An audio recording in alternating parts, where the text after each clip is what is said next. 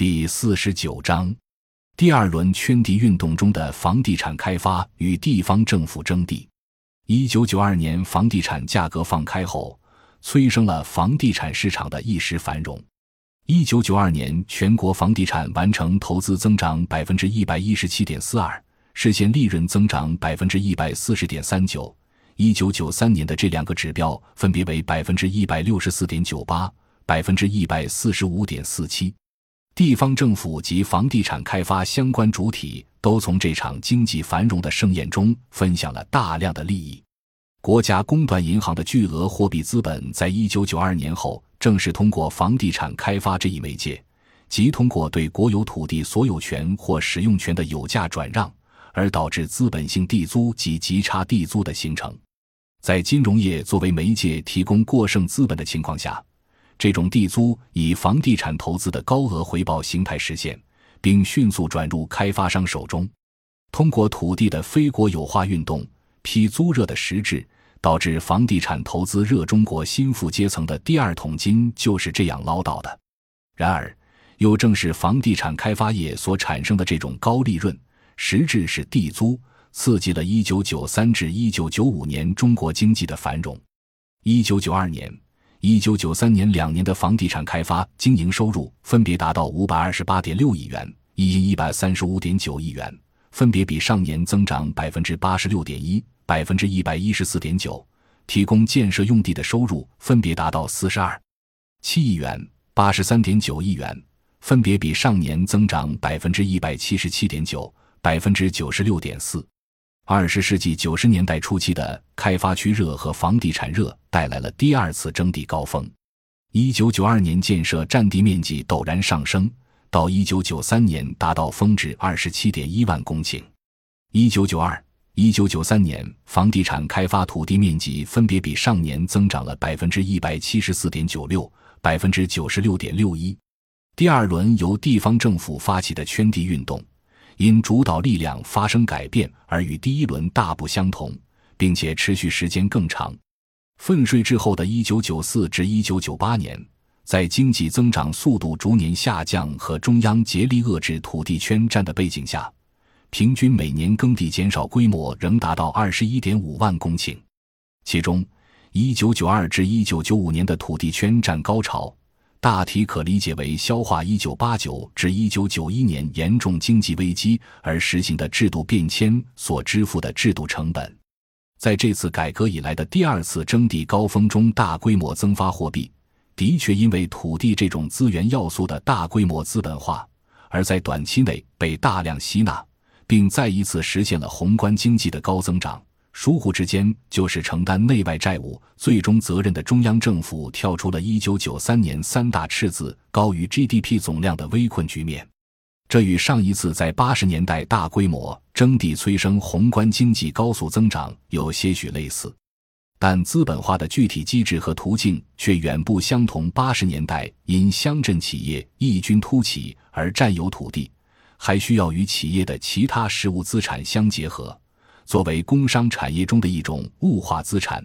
并通过产业经营实现土地的增值收益，而到九十年代初，土地本身就成了被经营的对象。通过单纯的土地开发或者流转，就可以获得远高于八十年代以地兴起阶段的增值收益。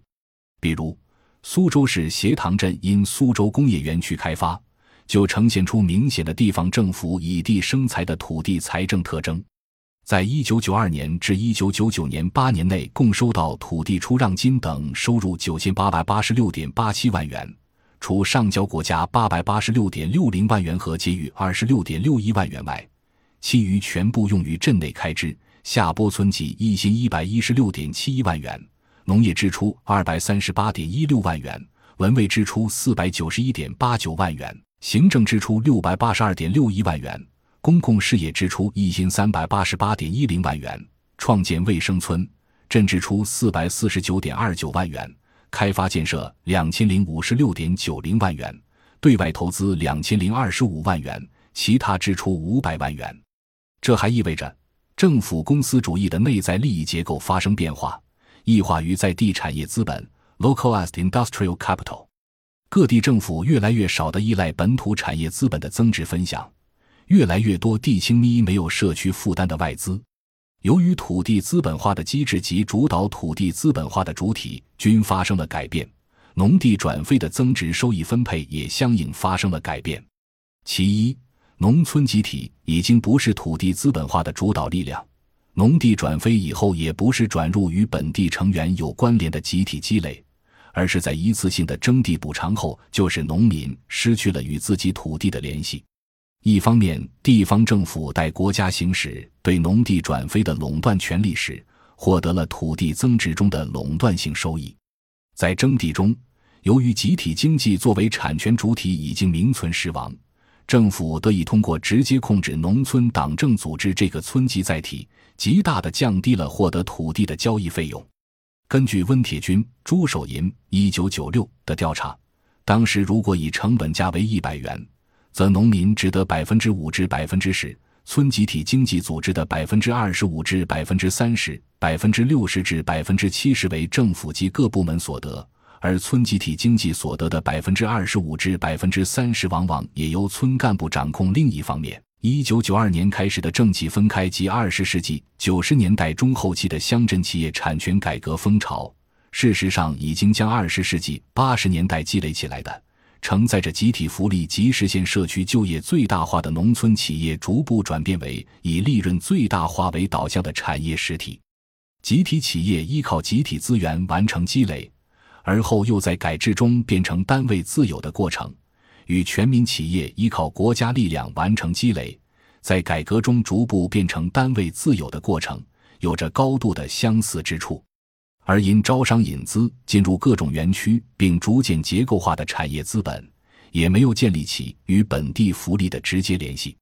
其二，不仅征地的一次性补偿收益被层层挤压，对发展收益的分享也极不均衡。相比较而言。在八十年代，农村自主的生产性占地的以地兴起时期，土地资本化收益较多的留在了农村内部，主要用于社区福利及支农支出，同期带动了农民非农就业和现金收入的增加。而九十年代的以地生财收益却主要为地方政府及结构化的产业资本所分享。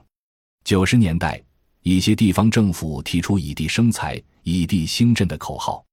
从调查的情况看，有些县级地方财政收入的百分之二十至百分之三十来自于土地出让收益；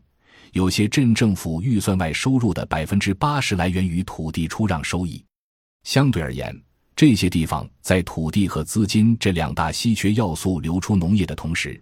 农业人口进入城镇的比例随着地价上升而不断下降。长期看。占人口大多数的农民收入和消费的增长较大幅度的低于以内需为主的八十年代，逐步导致九十年代出现内需严重不足而主要依靠外需的重大改变。这虽然不符合中国产业资本进入扩张阶段的战略需求，但是政府公司主义制度与在地化产业资本共生的短视，盲人摸象般的顺应着经济规律。进入了下一个更具制度风险的阶段。本章已经播讲完毕，感谢您的收听，喜欢请订阅专辑，关注主播，主页有更多精彩内容。